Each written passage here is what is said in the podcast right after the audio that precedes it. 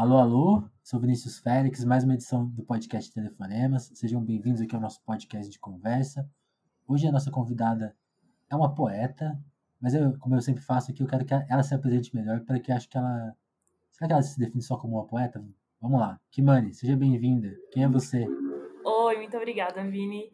É, olá para quem nos escuta, eu sou poeta Kimani. Meu nome mesmo de batismo é Cíntia mas comecei nessa, nessa trajetória enquanto poeta, enquanto militante, ativista em 2017.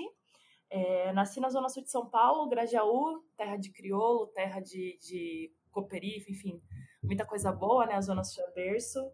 E... Sérgio Vaz. Sérgio Vaz.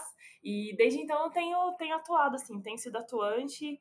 É, sou formada em RH, minha formação toda acadêmica é gestão de, de RH, treinamento e desenvolvimento de pessoas, aquela coisa muito quadradinha.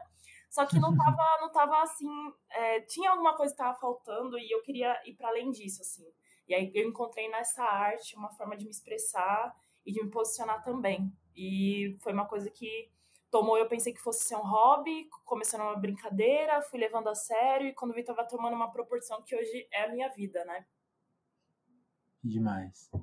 E, Kimani, como a gente estava conversando, eu te convidei aqui porque eu te conheci através da, da plenária para a juventude do Boulos, né? E o uhum. podcast agora, a gente decidiu, né? A gente decidiu abrir o voto, falar especialmente disso, porque a gente começou a acreditar aqui na nossa trajetória que é importante, mais do que, sei lá, lutar contra o que a gente não acredita, é tentar apoiar coisas que a gente acredita, né? Então, quando a gente olhou, quando a gente olhou para a eleição de São Paulo, a gente olha para o projeto do Boulos e fala, ah, esse cara é, ele tá, é o que está mais próximo de, de, um, de um conjunto de ideias que a gente que, que, que a gente acredita e, e, acha que é melhor né, para a cidade, para as pessoas.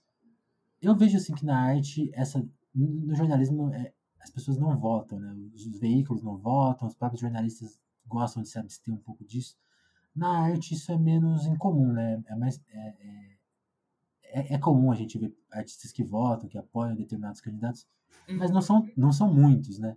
Quando que você decidiu se apoiar? Por que apoiar? Primeiro, até porque, por que apoiar o Bozo? Aí, qual que é a sua, a sua ideia? E quando você decidiu assim, ah, sou artista e preciso falar sobre, sobre esse candidato, sobre preciso me posicionar melhor para quem segue a minha arte, segue o meu trabalho. Quando você, como, que, como que você chegou nisso? Porque, como a gente vinha falando, eu sinto que as pessoas tinham um pouco de medo, elas não têm medo de se posicionar contra, mas às vezes tem um pouco de medo e receio de se posicionar a favor de algo. A favor. Quando que você perdeu esse receio?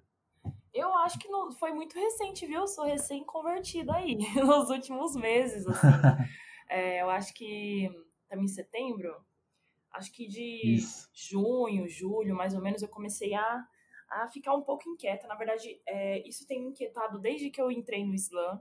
É, eu acho que é, eu, eu demorei para me, me perceber enquanto esse ser político, né? Que a gente tanto fala no Islã e na militância, né? Então, somos uhum. seres políticos, né? Então, é, eu, fico, eu fiquei pensando muito, né? No quanto... E eu acho que tem uma galera que se, que se assemelha com a gente, que é... é eu, eu tava muito confortável naquele lugar de não vou falar sobre política. E, meu, é isso. Não me meto com política. Política é coisa de bandido e tá tudo bem. Então, eu posso falar de outras coisas. Só quando você percebe uhum. que as pessoas que foram eleitas, né, as pessoas que são eleitas, são pessoas que não, é, não só é, vão contra os seus princípios, enfim, de vida, sabe, assim, de, de, de moralidade, de tudo, é, de existência mesmo, mas são políticas que estão ativas e que vão contra a nossa vida, né? Então, eu, enquanto uma mulher negra, eu vejo políticas que, que me exterminam, os meus e os meus iguais. Então, eu comecei a, a, a pensar que mas espera, assim, a gente não faz muita coisa diferente quando você tá no Islã. Você tá ali o tempo todo se posicionando, né? A gente faz poesia, a gente que canta, que compõe, ainda mais que essa arte de esquerda, a gente tá o tempo todo criticando o Bolsonaro e falando desse governo que não nos representa, mas e é exatamente o que você falou, né? E para além disso, né? Aonde que a gente se posiciona? Onde é que a gente se encontra? Onde é que as conversas, é, onde é que a gente se vê né? E aí foi, eu, eu já tinha já observado é, muito desse movimento do PSOL, porque boa parte da galera é, do Islã é uma galera muito jovem, uma galera muito universitária, e eu já tinha ido na Rede Emancipa, eu tô sempre me apresentando na Rede Emancipa. E a Rede Emancipa tem muitas pessoas que, que são filiadas do PSOL, né? Então uhum. pensei, bom, eu acho que deve ser, deve ser um partido aí que tá sei lá, que tá um pouco dentro do que eu penso, assim. E aí eu comecei a seguir, e eu acho que é muito esse processo de você começar a observar, assim, se é uma coisa... E eu ainda me vejo ainda muito nesse lugar de observador, assim, eu ainda tô conhecendo esse terreno, mas ainda assim eu tô me posicionando e eu acho importante construir isso com as pessoas que me seguem. Então, eu acho que uma galera tem visto que a Kimani passou daquela menina que falava mal do Bolsonaro e tá sendo uma menina que agora tá em frentes como essa, como a do PSOL, é, eu, eu, assinei né, a candidatura, esse apoio à candidatura do Boulos, da Luana uhum. Alves enquanto vereadora, e eu estou cada vez mais participando dessas assembleias, então tem assembleia pública pela internet, isso é tudo muito acessível, eu acho isso muito legal também. É tudo muito aberto, né? E aí eu vejo as lives, eu vejo o vídeo no, no YouTube. Então, basicamente, eu acho que é isso, assim, a gente sair desse lugar confortável de não vou falar de sobre política e de entender que a política afeta todos os dias a nossa vida, né? É, é, é, muito complicado a gente só ficar gritando hashtag fora Bolsonaro, mas para além disso, o que a gente tem feito? Né? Então, eu me comprometi muito é, nesse ano em não ser mais essa leiga com relação à política. Eu não sei ainda tudo que tudo que tange a política, não consigo, ai meu Deus, uhum. qual a diferença de um vereador para um senador e um prefeito. Não, calma, ainda estou devagarzinho, mas minimamente eu já tenho acompanhado essas pessoas e, e, e conversado com outras pessoas também ao meu redor. Eu acho que isso também é importante. É, eu vejo muita Sim. gente que votou no Bolsonaro por desentendimento, por falta de informação ou por ter chegado informação que não eram verdadeiras. Eu fico pensando no quanto, talvez, os artistas, talvez nós mesmos, né? Tipo, ah, eu não faço arte, não faço poesia. Beleza, você é uma pessoa, entre aspas, anônima, né? Mas é, uhum. dentro da sua vida, do seu círculo de amigos, você tem conversado com as outras pessoas, né? Você tem, pelo menos, tentado conversar, trocar ideia, se expor? Né? Então, acho que é, é, é, essa construção que eu venho tendo nos últimos meses, que eu quero cada vez mais ter. Quem sabe, eu, eu acho que é uma proposta e que eu quero, assim, é, entre esse ano ou o próximo, me filiar mesmo ao pessoal e estar tá cada vez mais ativa nesse movimento, né? E aí, quando eu vejo outros artistas também que estão pelo Boulos, pela Erundina, aí eu fico pensando, eu acho que eu estou no caminho certo, porque a gente está falando sobre a mesma coisa, né? Legal, legal. Você, fala, você falou da, da questão aí eu não, queria, eu não queria que a nossa entrevista fosse só permeada pelo assunto político mais na prática, mas é, queria saber, né? Você falou do Grajaú como, e você falou de pessoas que votaram no Bolsonaro por uhum. desinformação, né? Até algum, alguma, alguma mentira que chegou, até alguma descrença. No Grajaú, nas, na, na, nas pessoas mais próximas de você, o que, que você sentiu? Como que foi a eleição de 2018? Como que bateu por aí? Ai, é... eu senti eu senti muito uma galera muito apática. Eu acho que essa uhum. é a uhum. palavra que eu consigo dizer, assim. Uma galera se sentindo muito limitada. É, eu, eu tô muito cercada da galera de esquerda e uma galera que é, que é de arte, é de, de da assistência social, de psicologia. Então, uma galera que está se propondo aí a pensar em, é, e se preocupando com direitos humanos, enfim. É, se, pensando na sociedade mesmo, né? Não é só aquela coisa de cumprir uma tabela, cumprir uma regra aí. Então eu vi uma galera uhum. muito apática, do tipo, olha, eu acho que o meu voto não vai adiantar muito, olha, eu acho que, que é isso, assim, né? E aí você vai ver, eu vi uma galera, a gente, né, acompanhando as pesquisas, vendo as pesquisas que estava dando Bolsonaro, né, e essa galera de direita aí muito inflada, inflamada, e eu acho que é muito esse, esse lance da antipatia, né? É, da, da, é, de, ser, de, estar apático, na verdade. E várias vezes eu já me senti isso, já ouvi isso no meu bairro, de pessoas falando, ai, mas o meu voto não vai influenciar, mas sou só eu votando, tipo, ai, ah, eu vou votar nulo, vou votar branco. E a galera não necessariamente sabe a diferença de votar branco, votar nulo, e se você vota só no partido, ou se você vota no candidato. Então, eu percebo assim, e principalmente por eu ter vindo de, de todo o ensino de escola pública, ninguém me ensinou a votar. Eu não aprendi isso nas aulas. A gente não cresce isso como formação de, de, de um indivíduo. Nossa, vou para além da, da, da, das matérias, sabe, da, da, da grade curricular, a gente enquanto cidadã, né, você tem essa, essa possibilidade, você é um dever, não só a possibilidade, mas é o seu dever. Como é que a gente volta? Qual é a diferença de um para o outro? O que, que os partidos a gente não é acostumado a isso, né? E eu tô falando dessa da gente enquanto ensino público, assim, que tem uma aula e quem diria uma aula de, de eleição, assim. Então, isso era algo que não nos pertence, nós não somos os, os que vamos eleger, a gente não tem esse, esse poder todo nas mãos. Então eu realmente vi Sim. isso, vi uma galera mesmo entregue, tipo, ah, é isso, eu vou estar branco, eu vou estar nulo, e, meu, deu no que deu. E eu acho que foi muito por isso mesmo, né? E aí hoje eu vejo tanto de pessoa lá da Sul, hoje eu tô morando aqui no, no Rio Pequeno, na Zona Oeste, mas a galera do meu círculo de amigos, né? E falando de familiares, eu tenho familiares dentro de casa que eram pessoas que votaram no Bolsonaro, apesar de toda a conversa, tentativa de diálogo, e que hoje, vendo tudo que ele tem feito e não tem feito, tem pensado, nossa, não, não, não tava apoiando esse cara aí, não, né? Então, uhum. é isso, assim, aí eu fico pensando, eu acho que várias pessoas, será que se a gente tivesse conversado mais, será que se a gente né, se tivesse enrolado umas parcerias aí de alguns partidos, será que a esquerda não estaria mais, sabe, ter tido um poder um pouco mai, maior de influência, até porque nós somos a maioria, né? Assim, se a gente for pensar, né? Então, sei lá, são essas coisas que eu fiquei pensando, assim, que eu tenho pensado sim, muito, sim. né? Sim, eu fico pensando muito nisso. Na, na eleição eu fiquei muito assim, pô, será que eu. Sabe, eu fiquei muito sem conseguir defender alguma coisa, né? E por mais que eu fosse contra o Bolsonaro, tentasse ficar alertando as pessoas próximas, pô, não, não é, esse cara é mentiroso, esse cara tem um projeto de não, uhum. não vai ser positivo. Olha que, e agora olha o que deu, né? Tava, era bem isso que a gente estava tentando denunciar na época. Sim. Mas faltava justamente essa coisa de, assim, eu, eu, eu, eu sinto falta, acho que eu não tive essas conversas que seriam importantes, né? Até, até pessoas que já estavam apoiando o Bolsonaro tentar desconverter elas, porque elas não estavam necessariamente apoiando o pior dele, estavam Estavam também estavam desesperançosos em alguma medida, né? Muito. Tava tendo muito essa, essa, essa galera que tava muito triste, muito decepcionada com tudo que foi o PT, né? É, e ai, não vou apoiar, não vou apoiar o PT, Partido dos Trabalhadores, que não era, não pensou em trabalhadores. E, e eu acho que a gente também perdeu muito nisso, né? Acho que foi um pouquinho, eu não sei se foi um pouquinho antes ou depois que eu vi o vídeo do Mano Brown falando, né, que o PT perdeu muito porque esqueceu da base.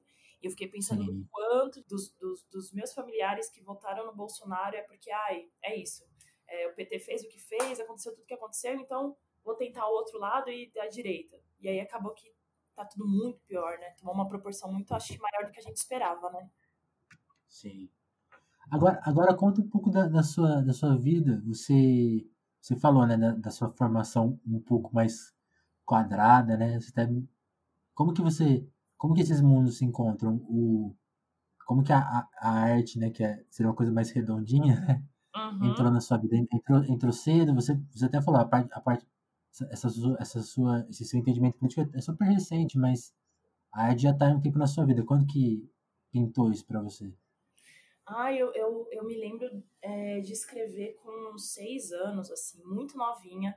E desde, desde pequena eu fui muito incentivada pela minha mãe, principalmente, que, né, sempre, ai, minha filhinha, minha filhinha, é, a tá me apresentando, assim. Então eu me lembro de estar, tá, sei lá, eu, que eu. Já mudou muito, né, de lá pra cá, mas no jardim, no pré-1, pré-2, essas divisões aí que tinha antes, mas eu super pequenininha e tava lá, eu dançava e aí eu tava depois na, na coreografia, eu tava no teatro, eu cantava também. Então eu cresci, assim, com essa, com esse é, com, com essa, essa facilidade, eu acho, para me comunicar por meio das artes, assim. Então, eu sempre adorei fazer coreografia, dançar, eu também escrevia, fingia que eu era atriz, e eu fui crescendo assim. É, quando foi na época do ensino médio, assim, aí eu, eu no, na época de, de dos, dos, vestibulares, né, eu tava fazendo cursinho pré-vestibular, então sempre tinha um sarau ou outro, e eu ia lá, me arriscava, mas ainda não, não, não tinha tomado toda essa proporção, e eu acho que eu fui sentindo tudo isso. É, tenho a influência do meu pai. Meu pai ele é falecido hoje, mas ele era músico, compositor, capoeirista, então ele sempre gostou muito Legal. De, de arte, né? E era algo que eu, que eu me acostumei vendo dentro de casa, meu pai com violão e tal. E aí, quando foi em 2017, depois do ensino médio, depois da minha primeira faculdade, eu estava no processo de terminar o RH e começar a psicologia. E aí eu tava já na psicologia amando, amando muito, assim, muito mais do que a RH, né? Porque aí psicologia é um universo, assim, enorme. E tava muito focada em vou trabalhar com a área social, vou trabalhar com, é, com, com drogadição, assim, com a galera que é, que é dependente químico. Eu tava muito por esse caminho do terceiro setor, assim, essa coisa mais social. E aí eu encontrei o Islã, assim, encontrei uma oficina de escrita para mulheres pretas, da Riane Leão, que inclusive ela ministra até hoje esses cursos. E aí fui de curiosa, fui uma, escrevi uma poesia, e aí tem algumas vivências muito loucas, assim, enquanto mulher, você começa a se pensar, pensar o seu lugar, eu enquanto mulher e preta, e aí, ué, mas isso que eu vivo também é comum das outras meninas, e, e aí você se entende enquanto coletivo, né? E, e aí parece que a dor, não sei se a dor diminui ou a dor faz um pouco mais de sentido, porque não é só você sentindo, tem outras pessoas. E aí você não se sente Sim. tão só, né?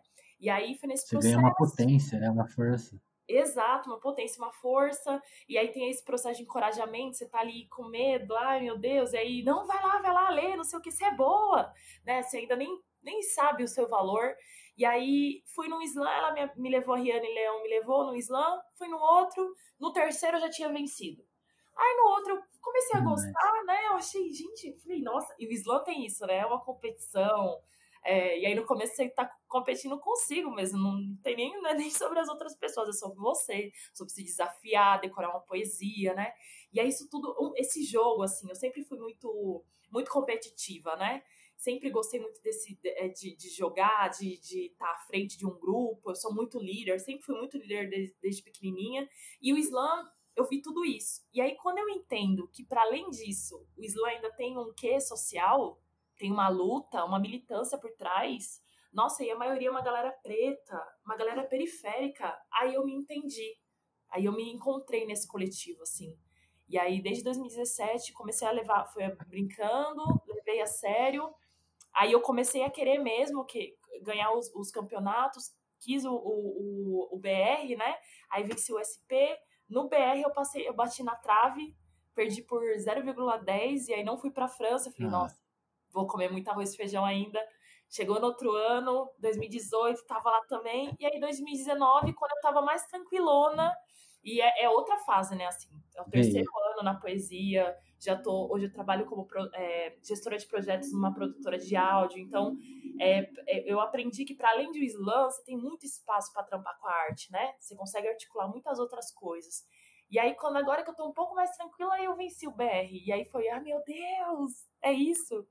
E aí era para eu ir para França, aí não fui por conta do, do Covid, que aí veio o bendito do Covid. E aí campeonato pela internet, mas assim. E esse ano também vai ser pela internet. Então, foi esse primeiro ano que, quando eu venci mesmo, foi o primeiro, o primeiro ano que a gente não pôde sair para ir para lá. E aí a viagem vai acontecendo que veio, mas assim, só de ter tudo isso rolando, assim, já foi, já foi, é muito grande, é muito grandioso, né? Aí você declama uma Sim. poesia, chega uma pessoa e quer falar com você, uma, você vê pessoas chorando na plateia te ouvindo, e aí você está se conectando o tempo todo com as pessoas, as pessoas estão se ligando a você por aquilo que você fala. Quando eu pensei que quando eu me expressasse, as pessoas fossem ter medo de mim, ou as pessoas fossem me recusar, e não, aconteceu o outro processo, o processo inverso. E aí você se sente acolhida, né? E é muito bonito isso. Que demais. E, e o universo, você falou, né? Você escreveu desde criança e, e o Islam uhum. chegou mais tarde, até, até por ser uma, uma coisa bem recente aqui no Brasil, né? É. Mas quando, aí, no, no, começo do papo você citou o Criolo, né? E o, e o Sérgio Vaz, pelo, uhum. pela Cooperifa. O Sérgio tem muito essa coisa, né? Da, da poesia ter che chegar através do rap e o crioulo que faz rap fala muito da poesia chegar pela literatura, né? Que a mãe dele carregou quando eles vieram para São Paulo. Uhum. Para você chegou, chegou, chegou, chegou mais por qual via? Pelo rap, pela, pela poesia mesmo, pelos livros? Qual, qual que foi sua seu portão de entrada? Ah, eu acho que foi pela. Ai, caramba. Então, porque o meu estalo mesmo de eu gostar dessa coisa rimada, compassada, foi quando eu assisti o Alto da Compadecida. Nossa, quando eu vi ah, o João Grilo cantando, ai, fala-me Nossa Senhora, Mãe de Deus de Nazaré. E aí eu fui entender o que, que era aquilo, aquele versinho rimado, era da hora, era engraçado, era irônico. E eu comecei a pesquisar sobre, eu vi que era repente, mas o que, que é repente? Repente vem do cordel e é nordestino. E eu comecei a pesquisar. Então eu não sei, eu acho que talvez tenha sido pela música, né? Essa, essa... E aí por isso que eu me identifiquei no Islã, porque essa palavra, para além de um livro, é uma palavra falada. Esse movimento, para mim, é muito encantadora, assim. Às vezes eu vou no saraus e eu gosto bastante. Mas me parece uma coisa muito tranquila ainda, muito, né? Ai, pega um cafezinho, lê aquele livrinho, mas Islã não, Islã é aquela multidão, o pessoal se abraçando, é a galera, meu, gesticulando com aquela performance, dando cambalhota. Então, acho que isso tudo é muito. É, parece muita fantasia, assim, para mim. E eu acho muito bonito. Então, eu não sei, eu acho que quando eu ouvi o da Compadecida, fui pesquisar os versinhos, aí depois eu procurei Vinícius de Moraes, né, e, e as poesias dele. Então, primeiro eu vi o vídeo para depois ler o livro. Então acho que foi muito mais por essa música, assim, por essa palavra falada mesmo, né? Sim, que legal. E, e, e, e além do slam, você onde mais você atua? Porque você também é cantora, quais são os seus outros seus meios de fazer poesia? De poesia, tem, né? Escrever, tem, tem coisas publicadas já? Qual, qual, qual, quais são os seus outros caminhos? Ainda não, eu sou preguiçosa, gente. Eu preciso. Vai ser ano que vem. É, eu acho que por eu ter essa ligação tão grande com essa palavra falada, eu, eu, eu sinto, pelo menos no começo, não, eu me sentia que se eu fizesse um livro eu ia me sentir meio presa, assim. Então eu falei assim, uhum. ah, não sei, não, não é e nunca foi. Mas eu, eu penso que talvez ano que vem possa ser, porque é, uma galera pergunta, né? Tipo, ai, que money, você tem livro? Como que eu faço para ver? E isso também deixa, isso se torna muito mais democrático, né? O, o livro vai estar tá aí, se as pessoas quiserem ler, adquirir, não vai. Não parece uma coisa muito egoísta de estar só para mim, ou olha, só se você for no slam você vai ver eu declamando. Então eu tenho pensado melhor sobre isso, mas até agora eu não tenho nenhum livro pronto. É, eu, o caminho da música também sempre, sempre tá junto aí. É, e aí a gente faz. Eu terminei ano, esse ano, na verdade, de gravar o EP que vai se chamar Fé Refeita. E a gente ia lançar esse ano, mas aí por conta do Covid a gente atrasou e vai ser no ano que vem. Então é um EP de umas seis músicas e músicas todas MPB. Esse MPB é uma poesia aqui, uma poesia ali, mas não tem nada de rap, assim.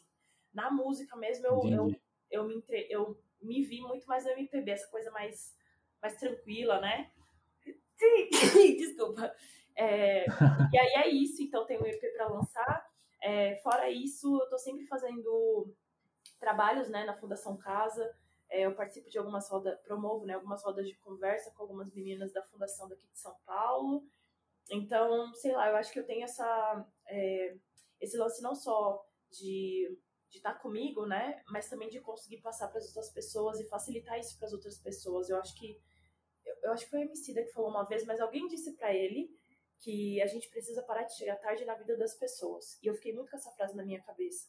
Então eu penso que para além de só uhum. eu conseguir fazer uma poesia, eu também é, propiciar esses momentos, essas rodas, essas trocas que as outras pessoas também se encontrem ou não, também e faz super sentido, sabe?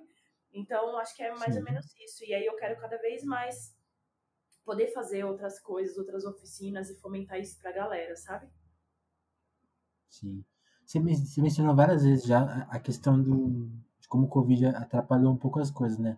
Uhum. Para quem está acostumado com o slam, você descreveu bem o, o cenário do slam, é muito isso, né? É, é, tem a coisa do encontro uhum. e dessa agitação, né? Então, assim, é, é difícil imaginar o slam sendo feito remotamente, né? Como que vocês estão encarando isso e como que até, até essa, essas coisas dos grupos, assim, tá, você conseguiu dar um jeito nisso durante a pandemia?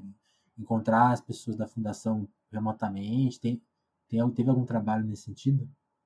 Então, como estão esses dois universos na pandemia? Os dois universos, né? É, eu, tenho até, eu até comecei a conversar hoje com a galera para a gente voltar a fazer esses encontros. Na verdade, não vão ser encontros por enquanto, que a gente não pode ir para a fundação, mas a gente gravar vídeos de poesia, vídeos propondo conversas e diálogos e mandar para eles. E aí eles passam Sim. lá para os meninos e para as meninas. Então isso é uma possibilidade. É que a gente pensou que isso fosse ser, que, essa pandemia toda fosse, sei lá, passar muito mais rápido. E não, é assim. E aí quando a gente pensa no sistema prisional mesmo, isso vai perdurar um pouco mais até, até conseguir abrir para as pessoas, para as pessoas irem visitar, enfim. Então, isso ainda está meio paradinho, mas a gente vai tentar caminhar nos próximos meses. E com relação ao Islã, é, eu acho que no, no começo, eu, eu, vejo muitos os Islã, eles demorar, demorou para acontecer Islã online, assim, porque a gente estava muito reticente, porque, mano, não é isso. O Islã raiz mesmo não é isso, não é na é internet. Foi um desafio, um parto para eu conseguir participar do, do campeonato, velho. Foi, assim, péssimo no sentido desse calor teve essa troca, não teve esse intercâmbio com pessoas de outros países, não teve, não rolou. É, rola assim, mas é muito superficial, né? Se mandar uma mensagem aqui, esse lance do idioma, então, né, o quanto a gente é, acaba não conseguindo se comunicar com a outra pessoa porque não tem o idioma da outra pessoa. Eu, por exemplo, não falo nenhum outro idioma sem ser português, então isso também me dificultou, dificultou muito. E, ao mesmo tempo, eu, a gente começou a perceber uma potencialidade de conseguir fazer os slams irem e chegar em outras pessoas que talvez eles, pessoalmente, né, é, em loco, a gente não conseguiria. Então, uhum. a gente tem visto que, é óbvio, né, as lives não têm tido o número de pessoas que teriam no Islã, mas é, pessoas, principalmente de outros estados, de outros países, têm conseguido participar dos campeonatos nacionais por conta dessa flexibilização, assim. Então, você tem internet, então você consegue, você consegue participar. E outras pessoas podem ouvir essa poesia. Então, tem rolado esse intercâmbio, né? É, pessoas que, sei lá, ah, eu nunca fui no Slam, Guilherme, do, Slam de Guarulhos, por exemplo, que é muito longe, termina tarde. Mas agora que é online, a gente consegue. Então, a gente tem conhecido outros poetas e outros artistas para além do nosso da, da, nossa zoninha, entre aspas, de conforto que era antes, né? Então, isso tem acontecido. Eu vejo também muito é, da acessibilidade cada vez mais presente. Eu nunca vi tanta live, tanto slam que tivesse essa acessibilidade de Libras, né? A gente tem muitos poetas aqui, poetas surdos e poetas incríveis. Então, a gente tem viabilizado isso porque é o mínimo que a gente precisa fazer, né? Então, eu também vejo isso como um outro movimento. A gente tem que se atentado em vamos fazer conteúdo, produzir conteúdo, produzir um slam, tá, mas vai chegar para quem? Vamos tornar acessível para todas as pessoas, né? Dentro do, do que a gente consegue, assim. Então, acho que isso também tem sido legal. Nunca tinha visto tanto, tanto essa acessibilidade dos slams, até mesmo de é, das, das Libras, até mesmo em slams menores, assim. A galera tem se dividido para conseguir fazer e conseguir fazer chegar. Então, acho que isso é muito positivo, né? Mas dá uma saudade. Sim, é legal, realmente. É, Sim, é, é muito legal, né? Pensar quem, quem mora em outro estado, né? Às, vezes- às vezes na cidade da pessoa não tem, ou, ele- ou ela não conhece, ou ela nem pode sair de casa, às vezes não tem grana, né? Pra ficar andando muito pela é. cidade. E, e, e você falou, você mencionou, né? Que você tem, você tem o seu trabalho, assim, como que... Essa pergunta é é meio, é meio comum, né? Pra quando as pessoas estão nessa... Ainda, ainda não conseguem viver da arte, né? Eu acho que quem, vive da, de arte hoje, né? Eu fico pensando também. Como que você lida com, como que você lida com isso? Porque são, são duas cabeças, né? Ou, ou você consegue, ou você consegue levar um pouco do seu jeito artístico de ver a vida, de ver a vida, né, pro trabalho prático. Como que é? Então, eu, eu acho que eu consigo sim. Eu tô, o fato é, eu tô trabalhando na produtora que eu, que eu gravei, que eu tô gravando meu EP. Então uhum. já tem isso, assim, para além de produzir os projetos. Já é um espaço mais aberto, né? Exato, já é um espaço mais aberto. Eu tenho um tempo para poder é, sabe, para ter esse, esse, esse, ócio criativo e poder compor e trocar com os meninos, sabe, falar um pouquinho sobre. Então, é, é, um, é, um, é um ambiente que eu, que eu ainda sou artista, apesar de eu conseguir gerir projetos e, e outras coisas, mas eu sou, primeiramente, eu sou artista, eu tô ali porque eu sou artista, né? Então, eu acho que isso faz com que eu consiga. É, me sentir muito livre e, e, com esse espaço mesmo de conseguir produzir, ser criativo e ser exatamente o que eu sou. Eu não, preciso, tipo, sair do trabalho e aí eu coloco, sabe, aquela roupa do slam, ou depois eu tenho um terninho, não. É, tá tudo muito dentro, assim. Eu também preciso conhecer as pessoas é, fora para conseguir é, trazer as pessoas para os projetos que a gente promove lá na produtora. Então, isso caminha muito junto. Mas, se eu tivesse dependendo só é, do que eu ganho de cachê, dos trabalhos de, de, de live, enfim, das apresentações eu estaria muito ferrada como muitos artistas, assim, muitos, muitos mesmo. Que é isso, né? É, quando começou a quarentena, aí fechou tudo e nada, não tinha flexibilização nenhuma. E o que foi segurando é o meu salário fixo que eu tenho na produtora. É, e aí eu vi muitos artistas, e até hoje, muitos artistas se descabelando, até ter auxílio, até ter essas facilidades, até ter live paga também, que foi que demorou para ter. Então eu me sinto muito privilegiada é uma palavra de merda hoje em dia, né? Mas eu me sinto sortuda ou, enfim, é, agraciada por conseguir é, ter essas duas vertentes, assim, conseguir ter esse meu trampo fixo e também ter esse meu, esses jobs que vão aparecendo e eu vou conseguindo conduzir todos eles, assim. E eu acho que é bem raro também, hoje em dia, assim, dentro do Islã, pensando na galera, né? É a galera que ou tá conseguindo correr e vender zine e ter que correr atrás é, cada dia pelo dinheiro do dia, ou é uma galera que tá patrocinada e, tipo, mano, isso não é muita realidade aqui. E olha que São Paulo é o estado que a gente mais tem slams e que é mais bem reconhecido e remunerado também. Outros, outros estados é tudo muito pior, assim. Eu tenho a, uma amiga que é a bicha poética de Sobral, interior de Ceará. Nossa, ela falou assim, amiga, aqui para a gente conseguir fazer uma, um slam no SESC, que é um parto, e quando eles oferecem é um uhum. salário ridículo para um valor, né? Um cachê ridículo para você dividir com 10 poetes, tá ligado? Então a gente aqui em São Paulo a gente ainda tem essa, essa esse boi assim, né? São Paulo e Rio, né? Sim, sim, é. é eu, fico imaginando, eu fico imaginando o interior, né? Porque são cidades mais. que vai, que vai ter naturalmente menos dinheiro e, e, uhum. também tem menos pessoas. É, são cidades, geralmente são cidades mais conservadoras, né? Tem, aparecem outros problemas, né?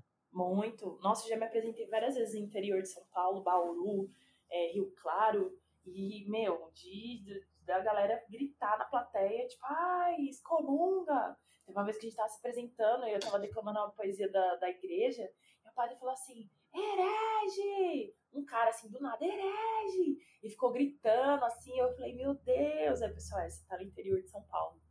Putz, Campinas também, assim. São lugares bem intensos, então é Caramba. é difícil viver de, de, de poesia e, e de, dessa poesia marginal, né? Essa poesia de militância. Que é a poesia clássica, Sim. aquela coisa erudita, acho que até é um até pouco passa, mais né? respeitado, né? até passa, é, tem uma maior passabilidade. Que mãe, quando, quando a gente procura você no Google, uhum. a primeira coisa que aparece é uma matéria da Vogue, né? Sobre uhum sobre um vídeo seu sobre The Handmaid's Tale. Que, história, que história é essa? Você, foi uma, foi uma coisa sua? Foi uma chamaram para fazer uma promoção? Que história? Como que foi essa história? Foi um convite, foi um convite. Foi uma agência de publicidade que fez esse, inter, esse, esse, esse meio de campo entre Kimani e, e o Globoplay. E aí eles me convidaram uhum. para fazer é, essa poesia. É, declamada é, para fazer. É, na verdade, não foi, não, não, foi nem como abertura, assim, foi tipo o promo mesmo, né? É, e aí teria esse vídeo aí de manifesto. Então a letra toda eu que fiz, eu que compus. Claro que tiveram algumas coisas que eles foram limitando aí, porque é isso, a gente tá é, mídia, né? Então eu queria mandar alguém tomar no fiofó, não pôde, e aí, não, que mano, pega mais leve aqui. e aí foi aquilo, né? Mas, meu, tá tudo bem. E foi uma surpresa, porque é isso, a, a série é muito foda e, e, é uma série britânica, né? E majoritariamente de mulheres brancas, e aí eles me chamam para fazer uma poesia, então eu fiquei muito, Verdade. muito feliz e ao mesmo tempo também é, teve esse estranhamento a princípio, e depois eu falei, tá vendo, a gente tá tão, é, tão, como pode dizer, tão segmentado nesse sentido de que a gente realmente acha que eu só consigo escrever se for sobre racismo, só consigo escrever se for sobre é, minha vida enquanto uma mulher que veio da periferia.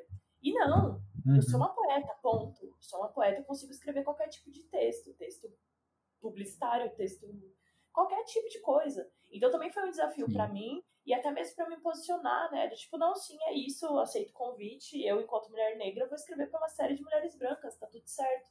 E foi um sucesso assim. Quando eu escrevi, eu não tinha assistido a série, eu não não tinha ainda é, não tinha acesso à série, não assisti, não fazia ideia do que ia ter a série.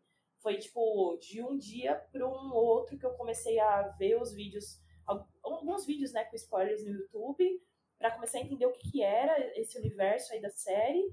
E, e aí, é claro, né, assim, a minha vivência enquanto mulher, não, é isso, é só uma, uma realidade um pouquinho mais aumentada, assim, mas é tudo que a gente passa, né? Sim. Então foi que muito é... tranquilo conseguir compor tudo isso, e aí depois quando eu fui ver, parece que casou muito, né? Tudo que eu tinha escrito com. E foi, foi, teve essa junção bem bacana, né? Sim. Eu, eu até eu não tenho certeza se, se. É engraçado, né? A gente, a gente vê as notícias e informações internet, a gente nunca sabe se é muito verdade ou é, mentira. Sim. Então, lá vou eu mandar uma que eu vi assim na internet, tá que, que, a, que, a série foi muito baseada. As pessoas falam, né? Pô, a autora previu várias coisas que estão acontecendo. E aí ela falou, não, gente, eu só, eu só escrevi baseado no passado. Né? Tipo assim, essas vivências já aconteceram, né? O mundo já foi mais ou menos daquele jeito bizarro, né? Muito, muito foda. É, é muito isso, né? A gente. É, como que é? Tem até uma música né, do Cazuza. Eu sou engraçado. Eu vejo museus de grandes novidades. Meia hora pra levar a música. Mas é isso, a gente. Às vezes a gente olha umas coisas que são muito retrógradas, né? Parece que a gente só tá ressignificando ou, ou repaginando aquilo esse lance com a democracia que a gente está vivendo hoje, a gente já passou por isso poucos anos atrás, sabe? Então é muito, muito Sim. triste, né? Sim. Agora, uma coisa legal que você falou é isso, né? Do slam e, da, e da, da, dessas, dessas, dessas duas questões, né? Você não te, não te chamarem só, ah, vem aqui falar de racismo, vem aqui falar da, da questão da mulher. E, e, os, e o Islã também não ser uma ferramenta só para falar desses temas, né? Uhum. Você sente então, que tá, tá rolando essa melhora, as pessoas estão meio que acordando para isso que, que, tá, que tá, tava ficando meio feio, né? As pessoas estão sacando eu que eu. Sim, eu sinto isso, assim. Eu acho que no começo é, a gente a gente costuma brincar, a gente internamente dentro do Islã, a gente brinca que ah, tem a poesia ah. que é poesia de Islã e poesia que não é poesia de Islã. E a gente sabia basicamente o que era isso, né? Então, ah, uma poesia de Islã é aquela poesia com muita punchline, tipo, meu, dedo na ferida e falando mal do governo, falando mal de branco, é, de, de, cara branco escroto, né? Falando mal do, da branquitude em si, né? Não é nem de uma pessoa, não é nem uma uhum. personificação, é do que representa. Então, no começo era assim, e a gente também percebia que parece que o público também meio que queria esse, entre aspas, esse sangue, assim, né? Tipo, ai, meu, quantas vezes já cheguei no slam e a pessoa mandou uma poesia linda de amor, e aí a galera, cinco pontos, não sei quem, seis pontos, não sei que a gente, ó, já tá querendo sangue, tá ligado? Mas eu fico pensando no quanto é, a gente é, espera, isso é tão, essa agenda é tão urgente pra gente, que a gente quer ver isso até sendo representado mesmo na, na, na, poesia. Então a galera quer saber sobre política, a galera quer saber para além é, do que você vive na sua vida, como que é a sua quebrada, como que é a sua comunidade, né? É, e, e uhum. também tem esse outro lado de algumas pessoas que veem como se fosse muito ah, essa coisa meio zoológico, assim, sabe? Ah, eu vou ali ver como é a favela e meio que estereotipa como somos e como vivemos, onde comemos. Então também tem esse outro, esse outro ponto que é um ponto que a gente, eu acho que a gente, enquanto Islã, a gente conversa muito uns com os outros, a gente se. É, é, tem essa troca, né? Então, é, é, é, o tipo de coisa que, olha, gente, tem tal pessoa de tal faculdade que está é, é, fazendo pesquisa de TCC e o TCC é zoado. Então, a gente tem essa, essa conversa, esse diálogo dentro, porque é isso. Se faz com o outro, faz com a gente também. E um mexeu com um, mexeu com todos. É mais ou menos isso, né? Então, a gente tem rolado isso e isso é uma coisa. E aí, nos últimos tempos, eu percebi que a galera não tem mais feito só, se preocupado só com as poesias que, entre aspas, são poesias de Islã. A galera tem falado muito de saúde mental nas poesias. Né? A galera tem falado Sim. sobre violência doméstica nas poesias, sobre pandemia, sobre isolamento, sobre como é você sentir falta das outras pessoas. E aí você começa a perceber que muito que está no Islã é, é, é o que a gente vive no cotidiano. Parece que a gente só representa ou, ou, ou exemplifica para as pessoas como que tudo que tem acontecido, mas é muito é isso, né? A gente falando da realidade, a realidade é o que a gente escreve, né? Sim, sim. E, e legal isso que você falou da questão de, de como as pessoas imaginam como que é as quebradas, né? O Grajaú mesmo. Uhum. Eu, eu, acho que São Paulo tem São Paulo tem um problema em si, né? Que é uma cidade muito grande, né? Uhum. Eu, assim, eu, sei, quando, quando eu já morei em São Paulo e eu ficava pensando, nossa, tem, assim, acho que tem milhões de pessoas aqui que nunca saíram dos seus bairros ou não conhecem, pelo menos, sei lá, o sul e o norte da cidade, conhecem só o sul, ou conhecem só o norte, ou não conhecem nada, assim, ficou... E a mesma coisa, quantas pessoas que, que não conseguem conhecer o centro, né? É uma cidade muito grande e, e, e é, é, engraçado, mesmo dentro de São Paulo, muita informação que você tem de lugares mais distantes são as, são as coisas que chegam pela mídia, né? Uhum. Como, como, que você pensa? Quais são os maiores preconceitos assim que, que você visualiza que as pessoas têm? Quais você acha que são os maiores mitos assim que as pessoas não, não têm noção da realidade? Ai, nossa, eu acho que essa relação que a galera tem de estranhamento com o cabelo preto é muito incrível, assim. É, é, é surreal, tipo, é o tipo de coisa que é, é, é eu, por exemplo, eu, enquanto mulher preta e várias outras irmãs, a gente adora trocar de cabelo o tempo todo, por mês, assim, por semana, né? Quando dá. E uhum. a gente gosta disso, tem muito de ser divertido e de ser uma possibilidade de você, meu, sou várias em uma só. Mas também tem a, a questão da, dessa estética negra, né? É, de, da gente usar trança e da trança não ser só uma estética, a trança tem um significado, né? É o que, que as tranças significavam antes, as tranças enraizadas, né? Enfim tudo isso que é muito significativo pra gente. Às vezes a gente troca de cabelo, coloca um cabelo, aí chega uma pessoa e, nossa, mas como que você lava isso aí? Aí posso tocar? Posso pegar?